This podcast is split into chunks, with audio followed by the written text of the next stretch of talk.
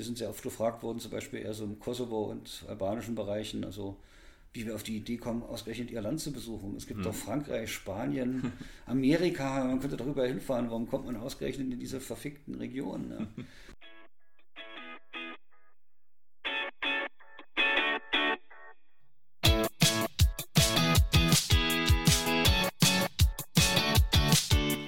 Fußballgeschichte, Fankultur, Groundhopping. Football was my first love ist deine Anlaufstelle für Fußball-Audio-Inhalte, Fußball-Podcasts und Hörbücher in der Football was my first love App.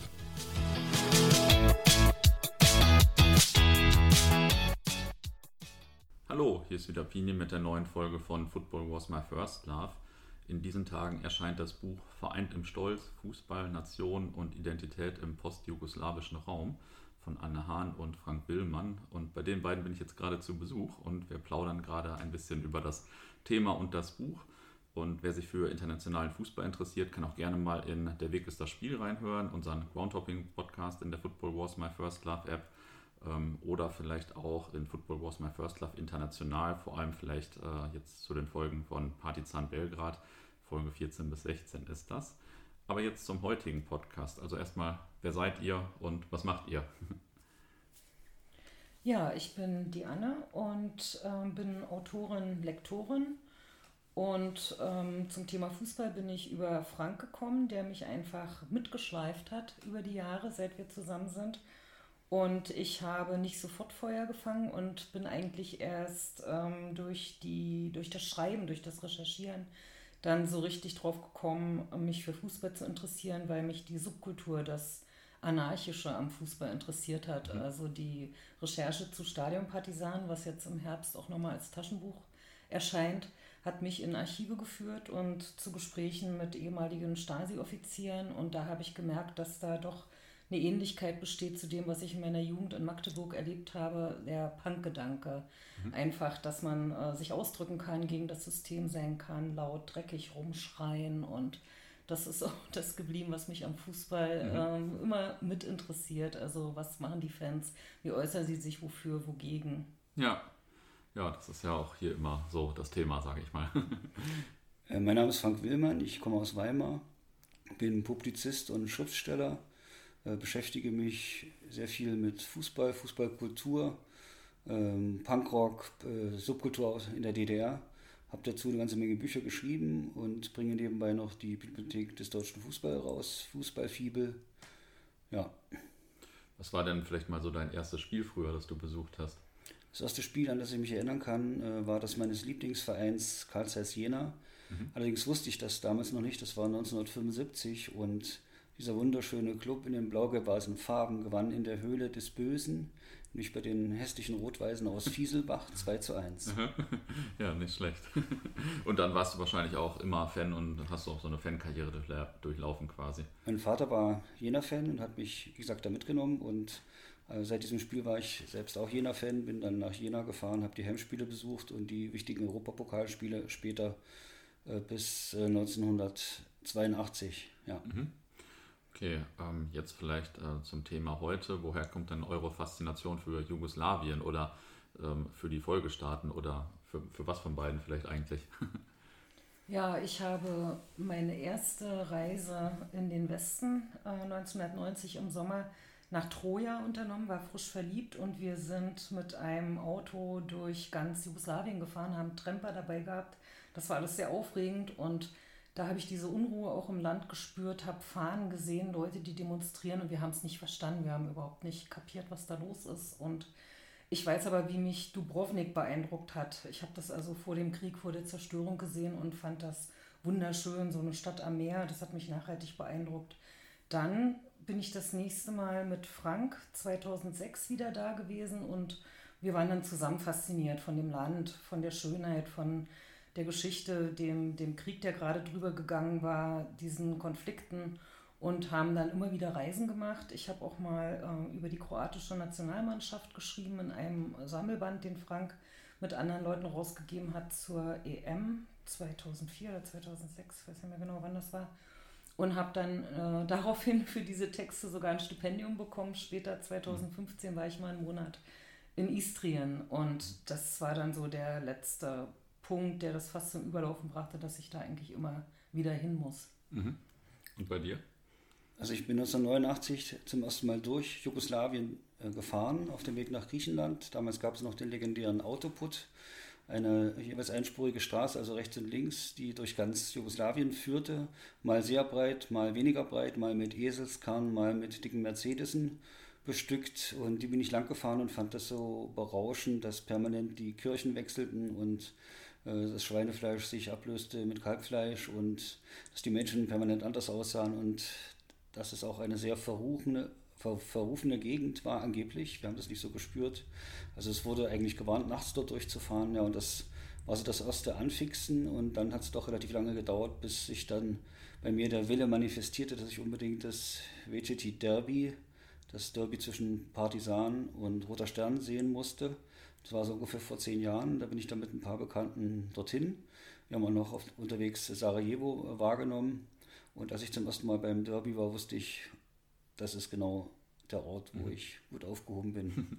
Ja, kann ich mir vorstellen. Ähm, wie lief denn die Recherche für dieses Buch ab? Seid ihr da auch noch mal viel vor Ort gewesen oder ich weiß nicht, habt ihr euch durch alte äh, Zeitungen, jugoslawische Zeitungen oder so durchgekämpft oder wie lief das so?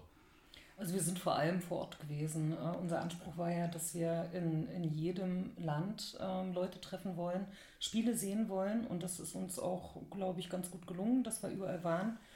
Haben vor fünf Jahren eine erste Reise durch Albanien bis nach Montenegro gemacht und äh, die kosovarische Nationalmannschaft zum Beispiel in Nordalbanien gesehen in einem Stadion und mhm also das war ein guter Auftakt und haben es aber auch wirklich geschafft, überall eben in die Stadien zu kommen, verschiedene große, verschiedene kleine Spiele zu sehen und mit ganz vielen Menschen zu sprechen. Das war mhm. eigentlich das Wichtige.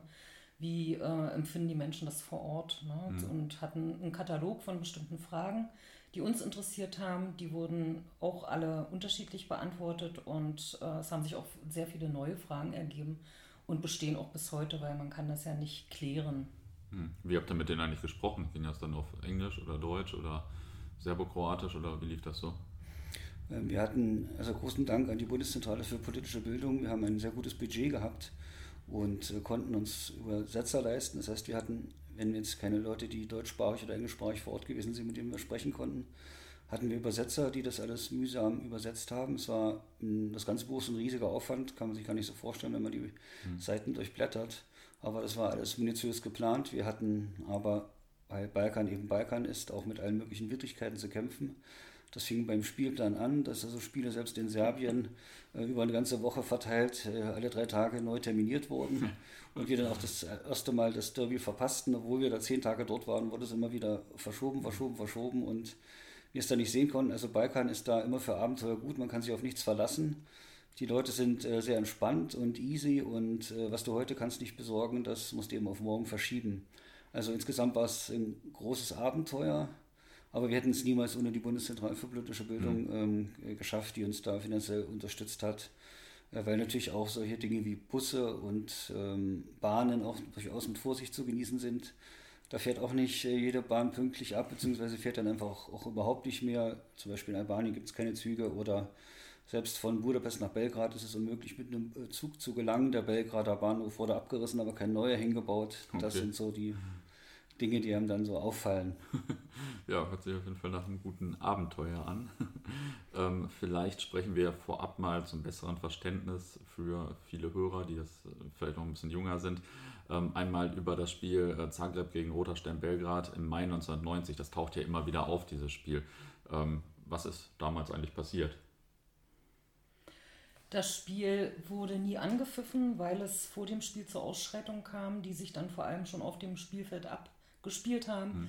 Und ähm, es haben sich ähm, Spieler und Fans der kroatischen Mannschaft gegen die Uniformierten, die natürlich zahlreich vorhanden waren, gewehrt bzw. sind aufeinander losgegangen. Und das legendäre Bild davon ist halt, wie der Spieler Boban ähm, Polizisten mhm. angreift oder ihm Tritt verpasst. Und man hat das Spiel dann abgebrochen und es äh, folgten stundenlange Krawalle und ähm, Gewaltaktionen in, im Stadion, um das Stadion mhm. herum in der Stadt. Mhm. Das ist passiert. Man muss aber dazu sagen, äh, dass jetzt, also im Allgemeinen wird das Spiel, zumindest für Leute, von Leuten, die sich nicht äh, gut mit der Geschichte auskennen, kennen als so die Initialzündung für den Bürgerkrieg gewertet. Das ist aber ein Druckschluss. Es war jetzt ein Punkt, aber es gab also regelmäßig bei den großen Derbys, beziehungsweise bei den Spielen wenn, äh, von Roter Stern und Partisan in den einzelnen Republiken, egal ob das jetzt äh, Titograd gewesen ist oder äh, Skopje oder Pristina, gab es immer Auseinandersetzungen. Also in der Endphase des mhm. jugoslawischen Reiches, nachdem Tito gestorben war, der große Diktator und Staatsgründer, und äh, wir haben also auch in Ljubljana gehört, wie begeistert Jugendliche, 3000 Jugendliche, die ähm, Roter Stern-Fans, die die Lia, die 500 mit Steinhagel empfangen haben, mhm. 1989.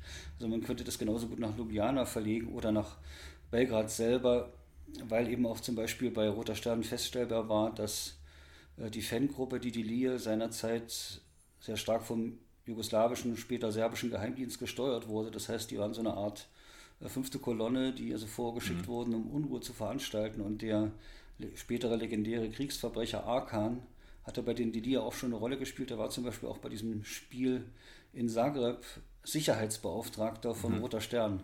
Und er hat natürlich alles andere im Sinn gehabt, als Sicherheit zu gestalten, sondern er hat natürlich Unsicherheit gesehen ja. ja. Chaos. Ja, aber das stimmt, man verbindet, also wenn man das ein bisschen äh, googelt oder so, dann liest man immer, das war so der Anfang des Kriegs oder so. Und wenn man genauer hinschaut, dann ist das eine sehr verknappte Darstellung. Ne? ähm, okay. Ähm, wie präsent ist denn bei euren Reisen oder euren Gesprächen dieses Spiel noch so gewesen? Also ist das so dominant wie in deutschen Medien bei dem Thema oder nicht so doll bei den Leuten vor Ort? Das kommt immer davon, mit wem man spricht. Wenn man mit Fans von Heiduk Spit spricht, die natürlich sagen, passen wie nichts Gutes, dann werden die alles Mögliche tun, um äh, die Verfehlung von Zagreb noch größer zu gestalten als die von Belgrad, mhm. weil für sie Zagreb der größere Feind ist. Also Fußballfans haben da eine sehr, um wieder das schöne Wort von dir eben zu benutzen, verengte Sicht. Ja. Äh, wenn man aber mit Philosophen, äh, also wenn man einfach mit Intellektuellen oder mit Leuten spricht, die reflektieren können, dann ist das für viele schon auch ein Signal, aber es kommt eben immer darauf an, in welcher Republik man ist. Mhm. Also die Serben bewerten das anders als die Kroaten, mhm. ganz zu schweigen von dem, was die äh, Kosovaren sagen und die Slowenen mhm. und diverse andere Völkerscharen. Also jeder hat seinen eigenen Blick, der mitunter sehr verquer und amüsant sein kann. Mhm. Ja, kann ich mir vorstellen. Äh, ist wahrscheinlich ein bisschen bei, wie bei so einem Fußballspiel, dass dann äh, drei Leute gesehen haben und sieben unterschiedliche Sichtweisen drauf haben. ähm, wie relevant, sorry, du wolltest noch was sagen, oder? Wie relevant waren denn der Fußball und die Fankurven allgemein für den Zerfall Jugoslawiens? Also war das dafür relevant oder war das völlig egal? Ähm, ja, das ist genauso vielfältig zu beantworten, wie Frank das eben schon angedeutet hat. Aber äh, also mein Eindruck ist, dass der Fußball da auch nur dargestellt hat, was sich sowieso abgespielt hat. Also eine, ein aufkommender Nationalismus, ein äh, Verstärken der Religion in den jeweiligen Ethnien und das spielte sich dann auch äh, auf dem Fußball, also auf den Rängen ab und hat aber nicht beigetragen zu den Kriegen oder, oder hat die verschärft, sondern hat das vielleicht einfach nur illustriert. Mhm. Und das auch mehr oder weniger, je nachdem, wie lange der Krieg gedauert hat, wie stark der war. Also in Slowenien hat er ja am kürzesten äh, gedauert und ist am schnellsten vorbei gewesen. Mhm. Und da ist Fußball sowieso nicht äh, so ein starker Sport in dem Land, der spielt da kaum eine Rolle. Deswegen ist dort was ganz anderes äh, zu erzählen zu dem Thema. Das haben wir halt in den ganz vielen Interviews abgefragt und es mhm. wird dann auch so ganz unterschiedlich dargestellt. Dann darf man auch nicht vergessen, dass äh, Jugoslawien zu Beginn des Bürgerkriegs eine sozialistische Diktatur gewesen ist. Das heißt, es, äh, Demonstra große Demonstrationen waren verboten, Menschenaufläufe gab es in der Form, also in diesem Massenaufkommen, nur beim Fußball. Nur beim Fußball tauchten im, äh, im Maracanã 100.000 Menschen auf. Nur dort hast du diese Masse gehabt und konntest natürlich also auch langfristig vorbereitet. Der Geheimdienst hat da eine große Rolle gespielt, aber auch die illegalen Geheimdienste der jeweils eigenen Republiken, die natürlich auch am Entstehen waren, um Leute zu rekrutieren. Das war ein mhm. ideales Rekrutierungsfeld. Du hattest junge Männer. Von den 100.000 waren 90.000 junge Männer, die äh, begeisterungsfähig waren, die mhm. du mit der Idee des Nationalismus anstecken konntest. Also das war ein idealer Nährboden, um äh, künftige Krieger zu schaffen, die sich dann auf dem Schlachtfeld gegenseitig die Köpfe eingehauen haben. Mhm. Äh, mittlerweile gibt es ja eine ganze Reihe Staaten auf dem Gebiet des früheren Jugoslawiens. Ähm, wie unterscheiden sie sich eigentlich so eures Erachtens? Was habt ihr da so wahrgenommen? Gerne auch in Bezug auf Fußball und Fankultur. Ja, sie unterscheiden sich ähm, erstmal durch die Ethnien und Religionen. Also klar, was ähm, ist da die, die vorherrschende Religion, wie ist das äh, parlamentarisch zusammengesetztes Land. Am auffälligsten ist wahrscheinlich Bosnien-Herzegowina, wo das größte Durcheinander herrscht mhm. und man also drei Regierungen hat und, und drei Ethnien, die versuchen miteinander zu leben, mehr schlecht als recht. Und in anderen Ländern ist das viel homogener, weil man auch die anderen vertrieben hat, die mhm. anderen Ethnien, die dort gelebt haben oder die nur noch in, in ganz kleiner Stückzahl vorhanden sind. Und äh, das wirkt sich natürlich auch auf den Fußball aus, was dann zu so großen Spannungen führt, wie man es in Bosnien-Herzegowina hat, dass man zum Beispiel in Mostar eben zwei verschiedene ja. äh, ethnische Clubs hat, die gegeneinander fighten, wo dann richtig Krieg in der Stadt ist. Oder äh, man hat die großen Clubs, wie sie noch in Belgrad beide da sind, man sich aber nicht zeigt oder zu erkennen gibt in der Stadt. Also das sind schon so markante Unterschiede für mich gewesen und äh, etwas einfacher stellt sich das für mich in Kroatien dar, wo du eben die beiden großen Clubs hast, die sich natürlich auch hassen, die aber geografisch sehr weit voneinander entfernt sind. Und das führt dann zu der Besonderheit, dass die ganze dalmatinische Küste zum Beispiel nur mit Hajduk-Graffiti äh, mhm. vollgesprayt ist und da auch keiner rangeht. Also da wird auch bei Todesstrafe natürlich keins zerstört mhm. oder über, übersprüht. Und das ist auch hübsch, also das hat was Schönes. Auch dieses Stadion hat mir zum Beispiel am allerbesten gefallen, mhm. das Poljut in äh, Split. So, und das sind eben die regionalen Unterschiede. Im äh, Kosovo hat sich das wieder anders dargestellt. Die haben ein großes, schickes Stadion, aber äh, den Leuten geht es total dreckig. Also mhm. man hat das so gespürt, wie arm dieses Land ist, wie verstaubt und vermüllt und mhm. runtergekommen. Also da ist äh, Fußball wirklich eine ganz, ganz kleine Randnotiz mhm. der Geschichte des Geschehens. Grundsätzlich kann man sagen, dass der, der Fußball in allen Republiken ein Hort des Nationalismus ist. Hm. Dass die Fans alle sehr nationalistisch sind, nach unseren deutschen Maßstäben sogar unerträglich. Das ist auffällig, allerdings ist das Fanaufkommen natürlich sehr, sehr unterschiedlich. Man hat zum Beispiel Montenegro so gut wie keine Zuschauer. Äh, Podgorica, der hauptwichtigste Verein, wie hießen die nochmal? Buduschnos. Ja, Buduschnos, genau, früher Titograd. Da waren wir auch dort, da waren was nicht, von den Barbari, von den Barbaren irgendwie noch 100 äh, anzutreffen, davon zwei Frauen. Ansonsten war das Stadion weitestgehend leer. Mhm. Das gleiche hatte man dann auch in Mazedonien, wo dann viele Ultragruppen äh, die Vereine boykottierten. Unter anderem auch wurde uns kolportiert, weil sie äh, nicht mehr von den äh, Oligarchen umsonst Eintrittskarten mhm. und Würstchen bekamen. Und Pyro wurde nicht mehr gestellt. Das Stimmt. fanden sie nicht so gut. ja, äh, dann in, in, in, äh, in, Kroatien gibt es eigentlich nur Dynamo und ähm, Hajduk dann Rijeka hat noch ein bisschen was und Osijek, das sind aber eher kleinere Truppenteile. Hm. Ähm, in Slowenien gibt es auch zwei wichtige Vereine, ähm, Olympia und dann ähm, Maribor. In Belgrad die benannten. Also es, im Allgemeinen kann man feststellen, dass es einen extremen Zuschauerschwund gegeben hat. Und nur bei wichtigen Spielen bei den großen Derbys die Leute in Massen auftauchen. Zagreb spielt vor 1000 Zuschauern, bei Partisan sind es bei normalen Spielen auch nur 2000. Hm. Die einzigen, die fünfstellige Zuschauerzahlen haben, aber auch lächerlich im ähm, deutschen Maßstab sind Roter Stern, die vielleicht auf 10.000 kommen. Hm. Also vergleichbar mit, ich weiß nicht, Meppen. Ja.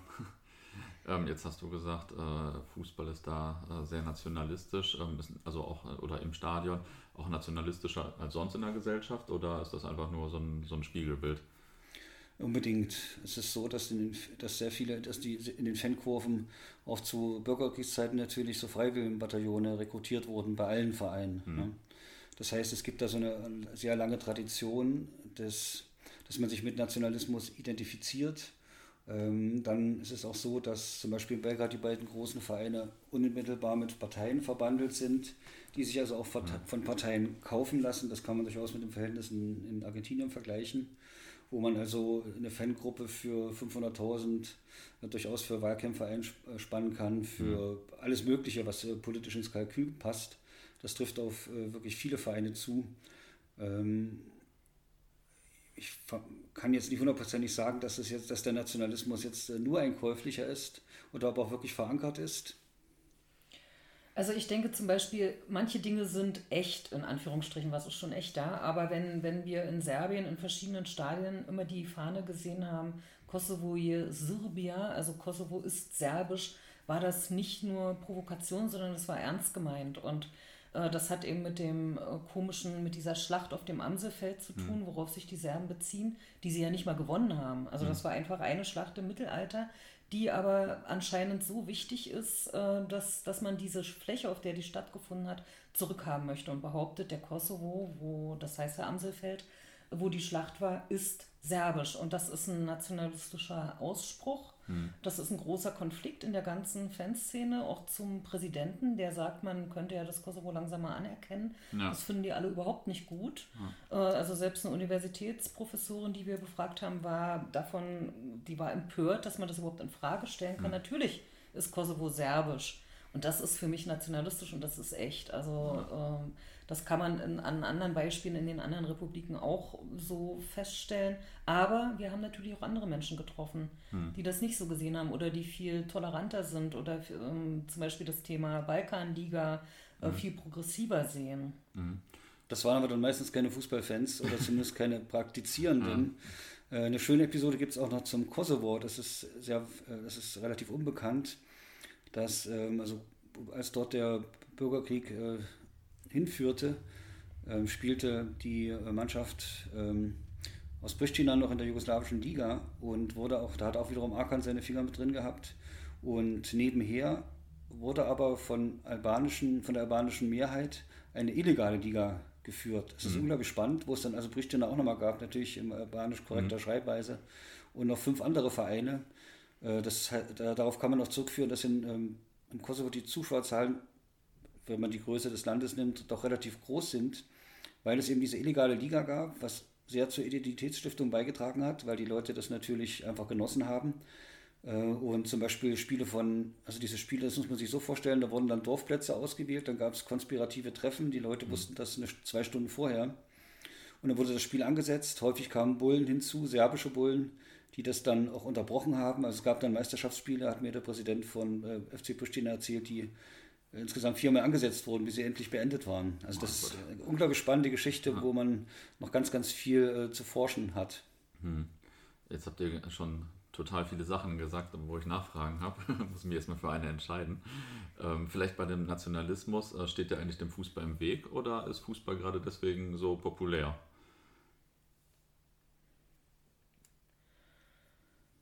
Ja, ähm, gute Frage, aber würde ich weder noch sagen, weil das eine Einheit ist. Mhm. Also es steht ihm nicht im Weg oder ist auch nicht deshalb so populär, sondern ist nicht davon zu trennen. Mhm. Also dass, ähm, wenn jemand äh, gerade ein Nationalmannschaftsspiel besucht und mit seiner Fahne darum läuft, das hast du ja in anderen Ländern auch, aber das ist dann auch bitter ernst gemeint. Also mhm. das, das gehört zusammen, das ist auch nichts, was sich verstärkt oder im Wege steht. Mhm. Man kann das vielleicht vergleichen mit den Spielen der deutschen Nationalmannschaft vor 30 Jahren. Mhm. Also auch eine ganz andere Fankultur ja. äh, vor, äh, vorhanden war. Ähm, jetzt sei dahingestellt, ob das gut oder schlecht war, das möchte ich jetzt nicht werten, wobei mir Deutschlandrufe grundsätzlich nicht gefallen. Aber ähm, in Serbien ist es so, oder auch in, eigentlich in allen dieser Länder, wir haben also einige Spieler der Nationalmannschaften auch gesehen, dass natürlich dann die Flaggen, das ist dann nicht mehr die serbische, sondern die großserbische Fahne, äh, mhm. wie das die Rumänen auch so haben, die dann also noch ähm, die, äh, die Moldawien mit eingemeinden und so. Also das mhm. ist ganz üblich, dass man also das Land dann vergrößert und alles, was irgendwie mal abhanden gekommen ist, mit dazu haben möchte. Und auch mit voller Begeisterung das ganze Stadion äh, bei diesen Gesängen mit einstimmt. Was auch äh, frappierend ist bei normalen äh, Spielen, hat man relativ wenig Frauen im Stadion und Kinder. Aber wenn die Nationalmannschaft spielt, ist das fast äh, halbe halbe. Hm. Es sind sehr, sehr, sehr viele Frauen da, die auch voller Begeisterung die nationalistischen Parolen mit hm. Äh, singen. Ich möchte jetzt gar nicht brüllen, weil sie glauben daran und das, ähm, man darf da nicht immer mit der deutschen oder mit der mitteleuropäischen Sicht drauf gehen. Ähm, man darf nicht vergessen, äh, dass wir also vor 30 Jahren auch ein ganz anderes politisches Klima hatten, auch auf den Rängen. Also vielleicht sollte man denen einfach auch noch ein bisschen Zeit geben, bis sich dann eine Zivilgesellschaft entwickeln kann. Ja. Ja, also mir steht das eh immer ein bisschen fern, darüber zu urteilen, sage ich mal. Ähm, jetzt habt ihr vorhin auch schon die Balkanliga angesprochen. Ähm, die kam ja auch im Buch ein paar Mal vor. Ähm, war die vor Ort auch Thema oder war das so eine Idee von euch oder ähm, wie ist das so? Und äh, Wäre das eine gute Liga oder wäre das völliges, völliges Chaos? Was ist mit dieser Liga? Also ich würde es grundsätzlich natürlich gut finden, weil es die alten starken Vereine zusammenführen würde in einer Liga. Das heißt, man hätte viel mehr, also man hätte viel mehr Möglichkeiten, so einer Liga zu vermarkten. Äh, die Spiele wären wahrscheinlich immer voll. Mhm. Äh, also das wäre schon ein sehr, sehr großer Reiz, auch für Leute aus dem Ausland, diese Spiele zu besuchen. Aber es ist einfach nicht machbar, weil mhm. es viel zu gefährlich wäre, weil die Fans sich äh, totschlagen würden. Mhm. Und äh, besonders dafür waren erstaunlicherweise schon die älteren Leute, mit denen wir gesprochen mhm. haben. Also der älteste war ein ehemalig jugoslawischer Sportjournalist aus Montenegro, der ganz tolle Sachen erzählt hat. Und der fand das natürlich erstrebenswert, weil er mal erlebt hat, wie äh, mhm. was für Spieler, was für eine Qualität äh, jugoslawische Spieler haben können. Mhm. Ne? Und die Jüngeren äh, haben das zwar auch ähm, ja, beliebäugelt, aber es hält eigentlich jeder für undurchführbar. Mhm. Man muss dazu sagen, dass es diese Balkanliga im Basketball gibt mhm. mhm. und auch im Handball. Da gibt es das und da funktioniert es allerdings ohne Gäste. Mhm. Aber dort wird auch kein Spieler totgeschlagen. Und äh, wir fragten dann, also auch die, unsere ähm, Protagonisten, warum das denn beim Fußball nicht möglich wäre. Und es gab da jetzt keine konkrete Antwort, aber die Aus Aussage war dann oft die, dass es also im Fußball würde das nicht gehen. Das wird niemals gehen, das ist nicht vorstellbar, mhm. weil beim Fußball die besonders äh, großen äh, Schwachmaten unterwegs sind, die sowas nicht zulassen würden. Die würden die mhm. Spieler umbringen. Allerdings gibt es ja, wenn man also genau hinschaut, dann doch wieder erstaunliche Gemeinsamkeiten, wenn es um kriminelle Machenschaften geht, als zum Beispiel vor drei, vier Jahren ähm, das Derby wieder anstand und ein lokaler Machthaber, der Grobari, also der Partisan, mhm. Ultras, ähm, ein paar ähm, Leutchen beseitigen lassen wollte. Alcatraz, die damals am, am Ruder waren, hat er sich wiederum äh, Kroaten gekauft von Split, mhm. also kroatische Kriminelle, die während des Derbys, muss, müsst ihr unbedingt Google, schaut euch das an bei Google, tatsächlich versucht haben, die Alcatraz-Leute im eigenen, also im Partisanblock anzugreifen. Eine wunderbare mhm. Geschichte. Es gab danach äh, einige Tote, unter anderem auch den Kroaten, der das mit äh, angeführt hat. Ähm, aber das ist so ein Beispiel, dass, dass, es, dass es funktionieren kann, wenn es um äh, besondere äh, Voraussetzungen geht. Also das heißt, wenn es besondere politische oder kriminelle Bedingungen erfordern, dann holt man auch gern den allerschlimmsten Feind äh, zu Hilfe. Ja. Mhm. Mhm. Das war am 13.12.2017 das sogenannte A-Cup Derby. Mhm. ja, kann sicherlich der eine oder andere sich jetzt ein bisschen amüsieren über das Datum. äh, ist ja immer, wieder ein interessantes Datum. Ähm, wie steht das eigentlich mit nationalen Minderheiten und ihren Vereinen? Habt ihr da auch Vereine besucht von nationalen Minderheiten? Es gibt keine Vereine von nationalen Minderheiten, zumindest nicht, mhm. ähm, sei denn in Bosnien klar, aber mhm. da ist das ganze Land ja, ja. also aufgestaffelt. Aber ansonsten gibt es das nicht, außer ähm, in Monte Nee, in Mazedonien, wo halt, aber das ist schon wieder jetzt, das ist die große albanische äh, Minderheit in Anführungsstrichen, die aber trotzdem ein Drittel der Bevölkerung ausmacht. Da gibt es halt äh, in Skopje, es sind wenige Städte, wo die, die quasi geteilt sind, also wo, mhm. wo auch sehr viele, wo neben Makedonien auch noch sehr viele Albaner leben, aber da gibt es eben albanische Vereine, äh, die aber dann wiederum reine albanische Vereine sind. Mhm äh, wo es auch ordentlich zur Sache geht, aber auch nicht immer, ja, weil man wohnt in einer Stadt und man kann sich nicht regelmäßig auf den Kopf hauen. Ja. Das äh, ist ja in Deutschland, in Hamburg oder Leipzig oder so auch nicht anders. Also, aber so reine, also reine, zum Beispiel einen Roma-Verein haben wir vergeblich gesucht, mhm. ja, wie es in Tschechien ja einige gibt. Mhm. Aber das haben wir da äh, nicht gefunden. Ja, nee, auffällig ist eher, wenn man äh, von Minderheiten spricht, dass es eben in den Republiken Anhänger gibt von Vereinen anderer Republiken, die stärker sind oder für sie mehr Symbolkraft haben als ihre eigenen. Also das mhm. ist wiederum in Bosnien-Herzegowina sehr auffällig, dass es da eben in den äh, serbischen Teilen die Anhänger von Roter Stern oder Partisan gibt, aber hauptsächlich Roter Stern und so weiter. Also mhm. man sucht sich dann eben äh, jemanden, mit dem man sich identifizieren kann. Mhm.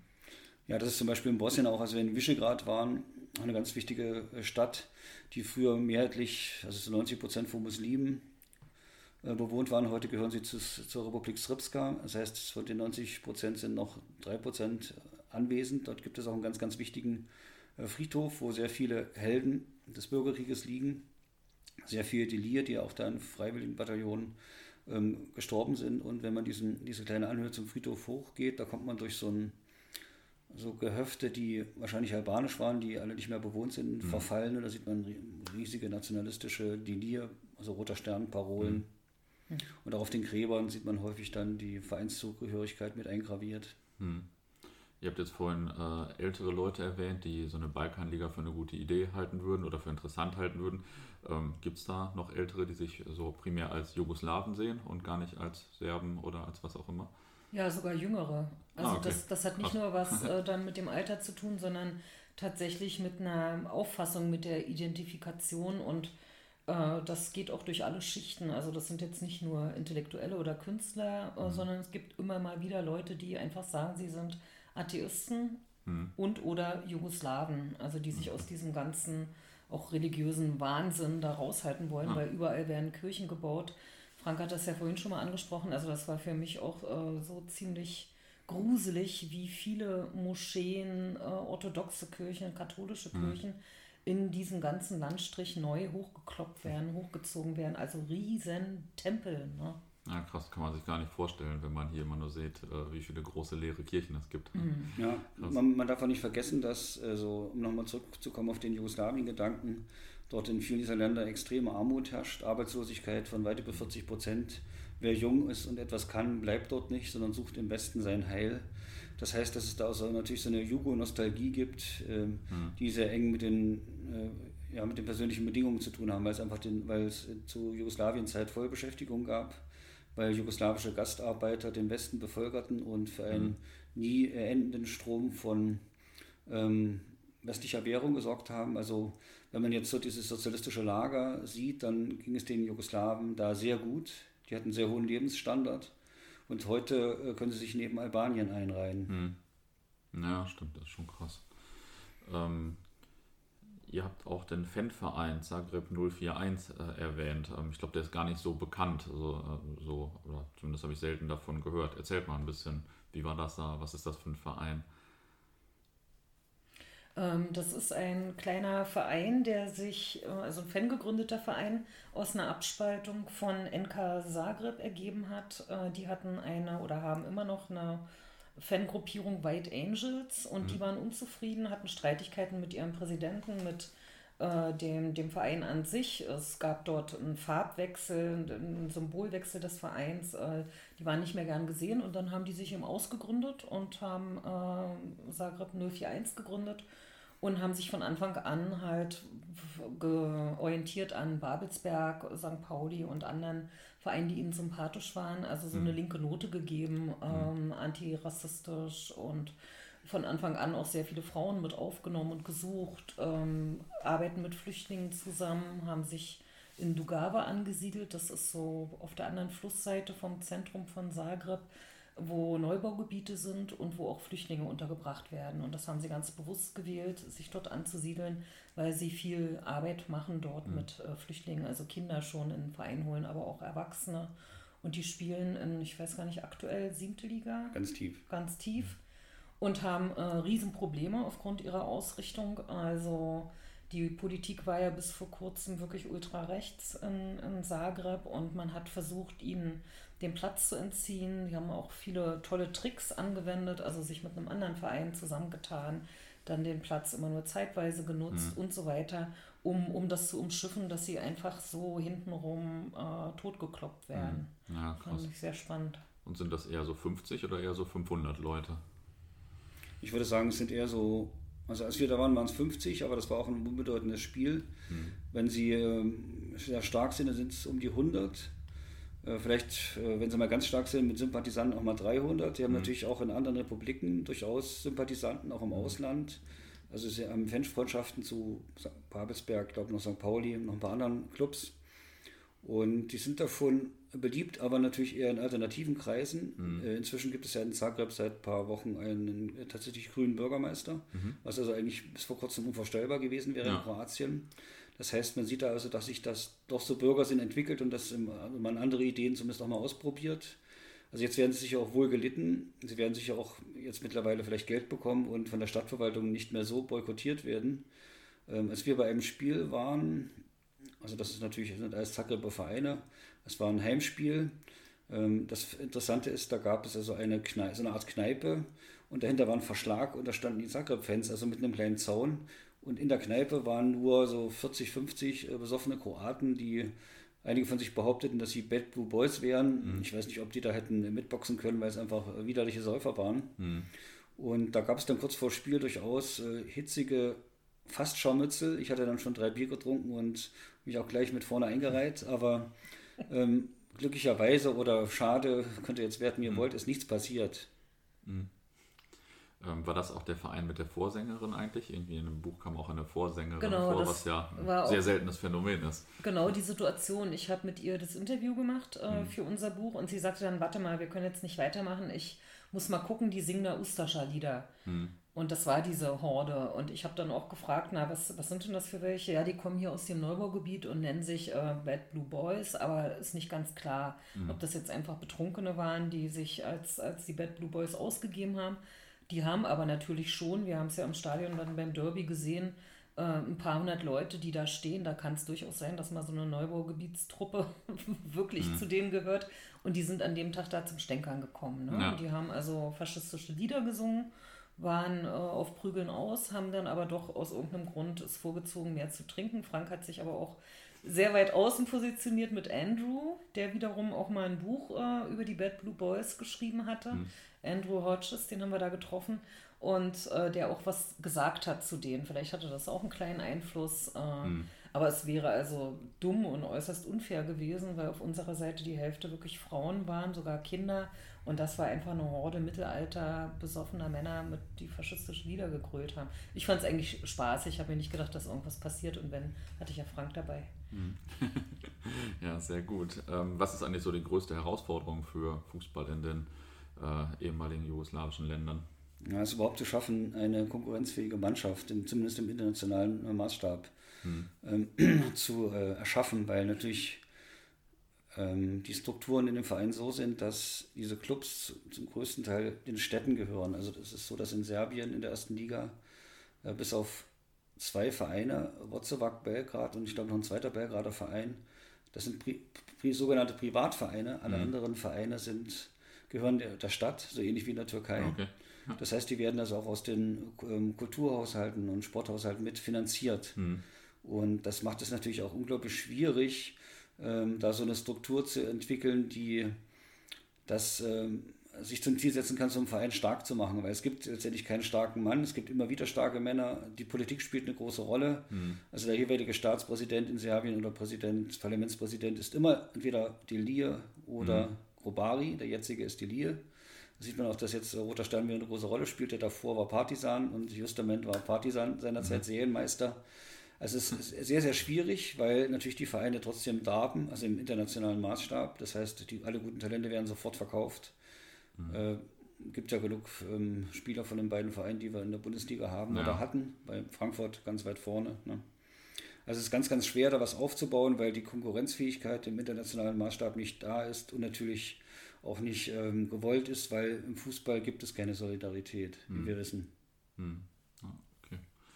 Ähm, Jetzt habe ich äh, schon eine ganze Menge gefragt und auch eine ganze Menge gelernt. Ähm, Gibt es denn eigentlich noch was, was über die Staaten jetzt nicht so bekannt ist ähm, oder den Fußball dort, was man aber unbedingt wissen müsste und was ich nicht gefragt habe?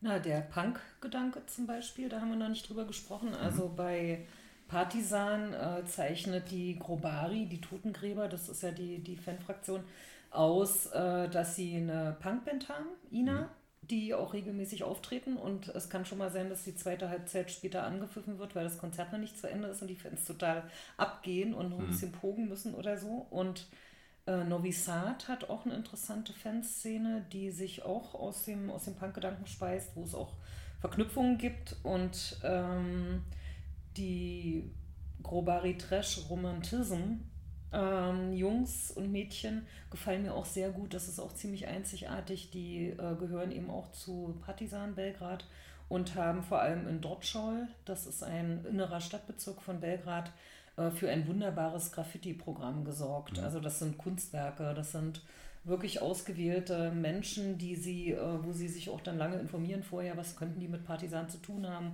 Manche werden auch einfach vereinnahmt, aber viele sind eben Zum Beispiel Bob Marley oder Joe Strummer. ja, okay. Viele sind eben äh, Leute, die, die wirklich was mit Partisan zu tun mhm. haben. Es gibt einen Dichter, der Gedichte über Partisan geschrieben hat und so weiter, Schauspieler. Ähm, und, und die kriegen ein riesen Wandbild mit einem mhm. schönen Zitat dazu und die werden auch gepflegt und restauriert und das ist schon äh, was Besonderes, was, was, was mir sehr gut gefallen hat. Mhm. Ja.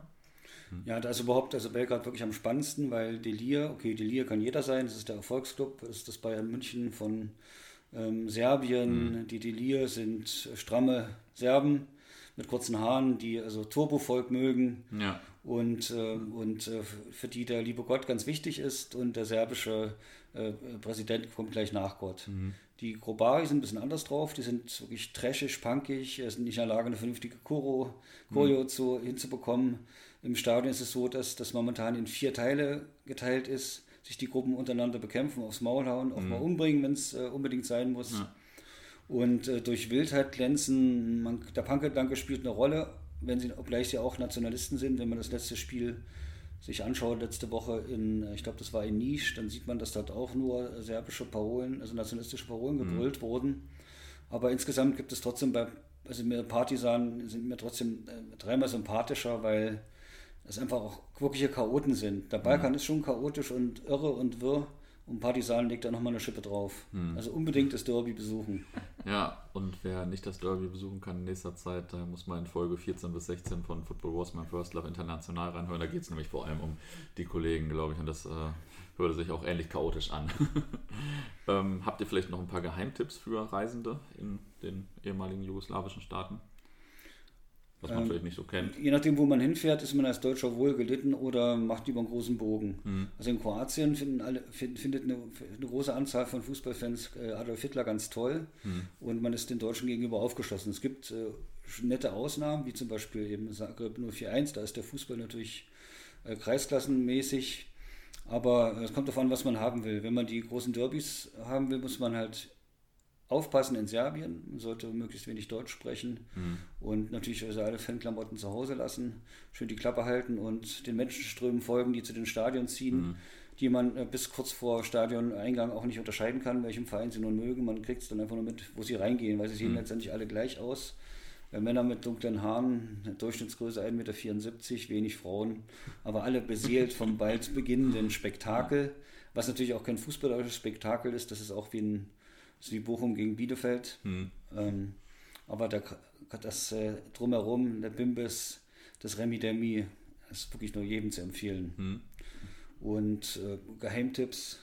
Also man muss einfach damit rechnen, dass nicht so ist, wie man sich vorstellt. Hm. Dass äh, Spiele ausfallen, dass Züge nicht fahren, dass man, ja. äh, dass alles ein bisschen chaotisch ist. Man muss sehr entspannt sein, muss wirklich sein, sein Deutschtum zu Hause lassen und dann kann man da wunderbare Geschichten erleben. Die Leute sind unglaublich gastfreundlich, wirklich überall. Wenn man sich auf sie einlässt, wenn man äh, jeweils vielleicht irgendwie äh, weiß, wie guten Tag auf äh, Serbisch heißt oder Kroatisch. Mhm. dann kommt man sehr, sehr weit, wenn man freundlich ist. Wir sind sehr oft gefragt worden, zum Beispiel eher so im Kosovo und albanischen Bereichen, also wie wir auf die Idee kommen, ausgerechnet ihr Land zu besuchen. Es gibt mhm. doch Frankreich, Spanien, Amerika, man könnte darüber hinfahren. Warum kommt man ausgerechnet in diese verfickten Regionen, ne? wo Armut herrscht, äh, wo, wo alles schmutzig ist. Und mhm. ja, und dann haben wir gesagt, ja genau, das ist aber das, was wir toll finden. Mhm. Ja, das stimmt. Wir sind so herzlich behandelt worden. Wenn ich da nur an äh, Tetovo denke, das ist eine, eine Stadt im Norden von Nordmazedonien, ähm, die überwiegend von Albanern bewohnt wird. Und mhm. wir waren da auf der VIP-Tribüne, da waren ja von zehn Sitzen waren drei Heile. Äh, und trotzdem haben wir da Wasser bekommen und was zu essen. Und die VIP-Tribüne, also dieses Kabuff, wo wir drin saßen, hatte so eine äh, gelb gesplitterten Plastikscheiben zum Spielfeld hin, die man dann mühsam aufgemacht hat, damit wir da durchgucken können. Und die haben uns immer zu angeguckt von allen mhm. Seiten, weil sie es nicht fassen konnten, dass da wirklich zwei Deutsche sitzen, um sich ihr Spiel, dieses Spiel anzugucken, haben sich für alles entschuldigt. Mhm. Äh, Sonnenblumenkerne gab es und so. Also eine unglaubliche Herzlichkeit. Aber ich wollte empfehlen, das ist jetzt kein Geheimtipp, aber was ähm, für mich wirklich schöne, schöne Spiele waren mit einer unglaublichen Stimmung, ist, äh, wenn man sich das kroatische Derby in Split anschaut. Das Stadion ist einfach äh, wahnsinnig geil, so am Meer gelegen, man sieht Schiffe aus- und einfahren. Äh, wenn da die Sonne untergeht, das hat so ein transparentes Dach, das mhm. ist eine wunderschöne Stimmung.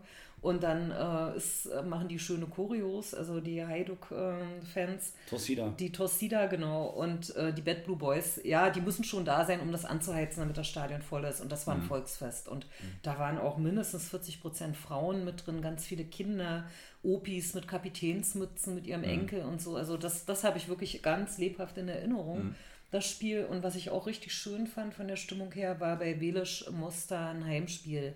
Weil die haben eine irre Kulisse, die sind jetzt außerhalb der Stadt vor, mhm. vor diesem Bergzug Welisch. Und ähm, ja, die, die Spiele sind natürlich grottig, aber die haben auch eine süße kleine Ultragruppe, die Red Army. Und das ist einfach so eine tolle Kulisse. Und die sind, da sind auch ganz viele Kinder, die dann äh, die, die Spielertrikots ihrer Vorbilder tragen. Ich glaube, die sind Liverpool-Fans auch äh, hauptsächlich. Saleh. Saleh. Ja, das war toll. Das hat mir mhm. richtig großen Spaß gemacht, dort mhm. zu sein und das zu erleben, die Stimmung. Ja, cool. Zum Abschluss muss immer jeder noch eine interessante oder amüsante Anekdote so erzählen aus seiner Fankarriere oder wie auch immer. Habt ihr eine, vielleicht von dem ganzen Thema oder vielleicht auch sonst so? Also ich habe vielleicht äh, eine Karriere, die reicht ein bisschen zurück und zwar zu DDR-Zeiten, mhm. als mein Lieblingsverein Karlsruhe Jena gegen den hässlichsten Verein Deutschlands, Rot-Weiß Erfurt, im FDGB-Finale in Berlin unweit. Das ist 300 Meter Luftlinie von hier, wir sind hier in der Nähe der Chausseestraße.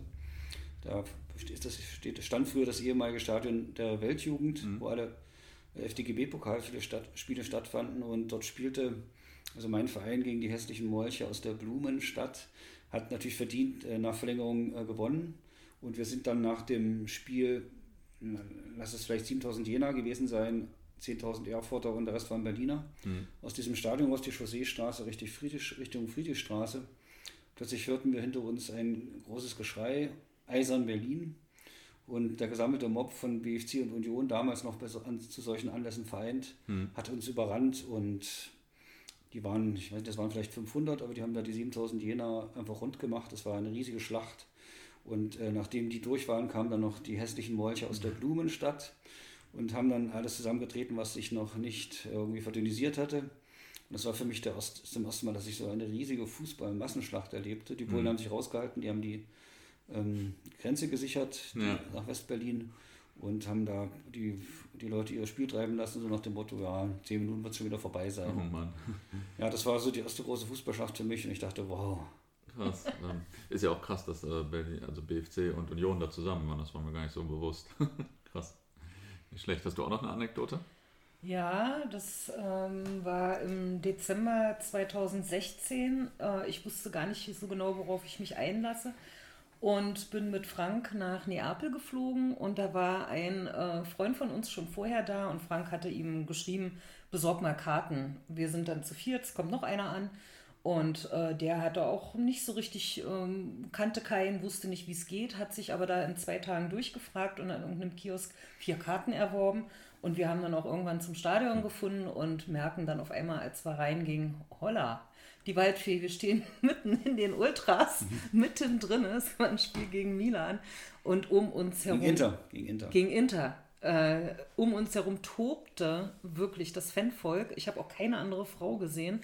Wir standen 90 Minuten auf den äh, Stühlen, auf den Schalen und es wurde natürlich auch sofort geguckt, wer sind wir eigentlich? Ja. Und ich habe aber mal ein Jahr in Italien gelebt und konnte ein bisschen Italienisch und, und habe dann gesagt, wir sind deutsche Journalisten, wir finden euch toll. Oh, es ist so schön hier zu sein. Mhm. Dann haben sie sich beruhigt mhm. und dann wurden wir mitversorgt. Mitversorgt heißt, da gingen kleine Jungs durch die ganze Zeit und haben Sambuka-Fläschchen. Alkoholverbot im Stadion. ja, war Alkoholverbot. Durchgereicht. Ich kann mich auch nicht erinnern, dass wir irgendwas bezahlt hätten. Wir, mhm. haben die, wir wurden mitversorgt. Also ständig wurde was durchgereicht.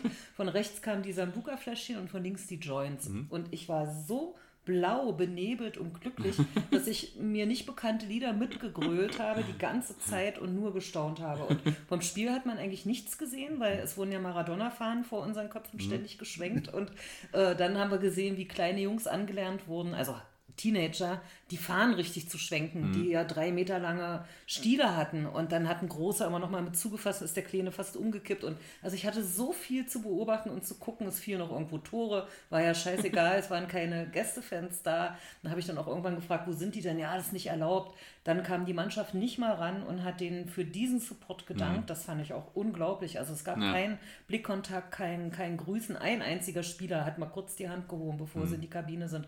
Aber das war denen scheißegal dort. Die haben getobt noch eine Stunde bis das Spiel danach, als es abgepfiffen war. Und dann standen wir mit hunderten von Leuten wie doof in der Pampa rum, weil der S-Bahn-Verkehr eingestellt war. Die haben ja. einfach mal schon zugemacht. Und dann haben wir uns da zurückgeschlagen in die Innenstadt. Aber das war mein äh, wirklich Initialerlebnis, wo ich dachte, wow, das ist Fußball, geil. Nicht schlecht. Vielen Dank für das Interview.